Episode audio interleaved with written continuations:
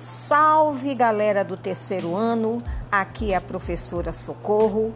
Este é o nosso podcast de Sociologia no Enem. Neste nosso primeiro episódio, vamos falar sobre desigualdade no mercado de trabalho, questões de gênero e étnico-raciais. Vem comigo!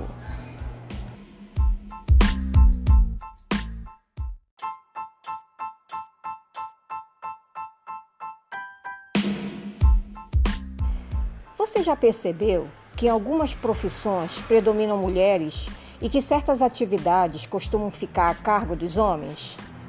O que produz essa participação desigual dos segmentos sociais no mercado de trabalho? A desigualdade social não se dá somente entre empregados e desempregados, trabalhador formal e informal, qualificado e não qualificado, com altos ou baixos salários trabalhadores experientes ou jovens buscando o primeiro emprego. Outras formas de desigualdade historicamente construídas envolvem a diversidade de gênero, raças e etnias. Já no século XVIII, por exemplo, o trabalho de mulheres e crianças era utilizado nas fábricas na Europa, assim como o dos homens, mas o valor da remuneração delas era inferior. Embora as mulheres sempre tenham trabalhado, principalmente as mais pobres, no século XX, a mão de obra feminina entrou maciçamente no mercado de trabalho. No período das duas guerras mundiais, para suprir a escassez de mão de obra e após a década de 70, com o crescimento da indústria, dos serviços e o surgimento de novas tecnologias. Contribuíram também para inserir a mulher no mercado de trabalho os movimentos feministas e a chamada liberação feminina, propiciada pelo uso da pílula anticoncepcional, que permitiu o planejamento familiar, entre outros fatores. Dados da Organização Mundial do Trabalho, OIT, mostra que em 2005 as mulheres já eram 45% da mão de obra no mundo e que essa proporção era maior nas famílias com renda mais baixas, devido à necessidade de melhorar suas condições de vida. As mulheres representam mais da metade da população do Brasil, que era de 191 milhões de habitantes em 2010, segundo o IBGE. De acordo com o censo 2010, 37% das famílias têm mulheres como responsáveis, embora elas recebam, na média, salários inferiores aos dos homens. Além da desvantagem na remuneração, elas enfrentam também o problema da dupla ou tripla jornada, pois trabalham fora, trabalham em casa cuidando dos filhos e dos afazeres domésticos e, muitas vezes, ainda frequentam cursos com vistas a melhorar sua carreira e remuneração. A desigualdade na distribuição das tarefas domésticas ainda é enorme. Dados da Pesquisa Nacional por Amostra de Domicílio, o PNAD, de 2011, mostram que, entre as mulheres acima de 18 anos empregadas no mercado de trabalho, 89% também se ocupavam dos afazeres domésticos, enquanto que apenas 47% dos homens, na mesma situação, o faziam. Entre os homens que se encontravam fora do mercado de trabalho, somente 45% se responsabilizavam por atividades domésticas. Pesquisas apontam que 28% das mulheres trabalhadoras no país se concentram em algumas áreas do setor de prestação de serviços, como saúde, educação, comércio, serviços comunitários, domésticos e pessoais Algumas profissões são consideradas pelo senso comum tipicamente femininas, como trabalhadoras domésticas, enfermeiras, profissionais responsáveis pelo atendimento ao público, cuidadoras de crianças e de idosos. Além disso, as mulheres ocupam cargos mais baixos em profissões valorizadas, sendo raras entre diretorias de grandes empresas, por exemplo. Habilidades como coordenação motora fina, paciência, concentração, boa observação, dedicação, atenção e exercício simultâneo de várias tarefas são tradicionalmente atribuídas às mulheres, como se fossem características do gênero feminino.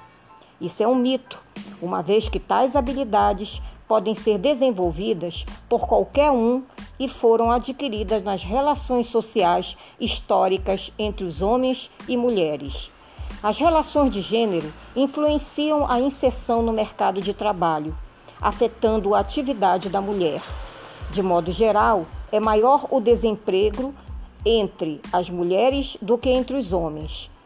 Segundo o PNAD de 2011, elas compunham 59% da população brasileira desocupada, ou seja, sem trabalho, mas que estava à procura de um.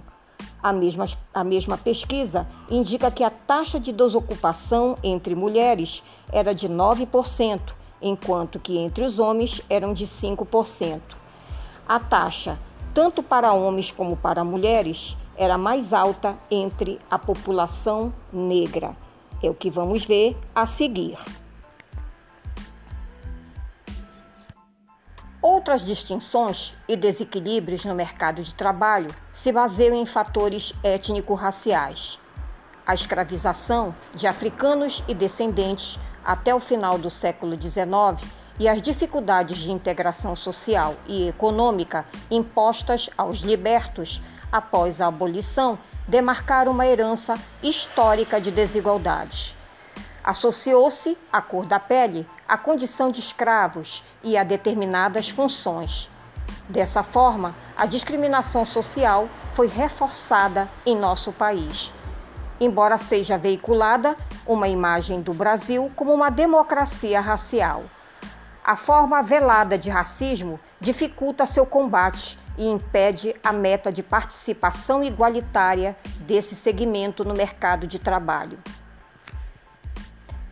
A população negra está mais sujeita ao desemprego, permanece mais tempo em busca de trabalho e costuma ocupar postos de menor prestígio e remuneração e na base da hierarquia das empresas. Pesquisas indicam que, quando estão empregados, os afrodescendentes ganham menos que os trabalhadores brancos, mesmo quando têm idêntica formação e também são maioria no setor informal. Pesquisa do Departamento Intersindical de Estatística e Estudos Socioeconômicos, DIEESE, realizada em 2010, mostra que a população negra brasileira tem uma trajetória desfavorável para se manter ou ascender no emprego, quando comparada com a dos não negros no trabalho principal nas principais regiões metropolitanas. Aproximadas, as taxas de desemprego por cor entre 2007 e 2010 indicam um maior número de desempregados negros. Em função da pobreza, de parte dessas famílias, a entrada dos jovens no mercado de trabalho costuma ser precoce, dificultando a conclusão dos estudos de nível básico e o ingresso no ensino superior ou em cursos de qualificação. Em razão do trabalho precário exercido, muitas vezes informal, os negros precisam permanecer mais tempo trabalhando devido aos entraves para obter o direito de aposentadoria. A segmentação do mercado de trabalho e as diversas formas de discriminação estão associadas à má distribuição da renda e à falta de políticas sociais que valorizem o trabalhador. Existem, porém, cada vez mais políticas públicas de cotas e outras ações afirmativas que visam ampliar o acesso a bens ou serviços essenciais para a parcela menos favorecida da população promovendo uma participação mais efetiva desses segmentos nas esferas de poder da sociedade. Essas políticas de inserção, embora amenizem o problema, concentram-se nas consequências e não na causa do problema. A criação de mais vagas em universidades públicas e os programas públicos de financiamento da educação são formas capazes de compensar, em parte, as dificuldades de acesso da população em geral a educação de qualidade. Bom, gente, essa foi a nossa dica de sociologia. Eu espero que vocês tenham gostado e até a próxima. Tchau, tchau.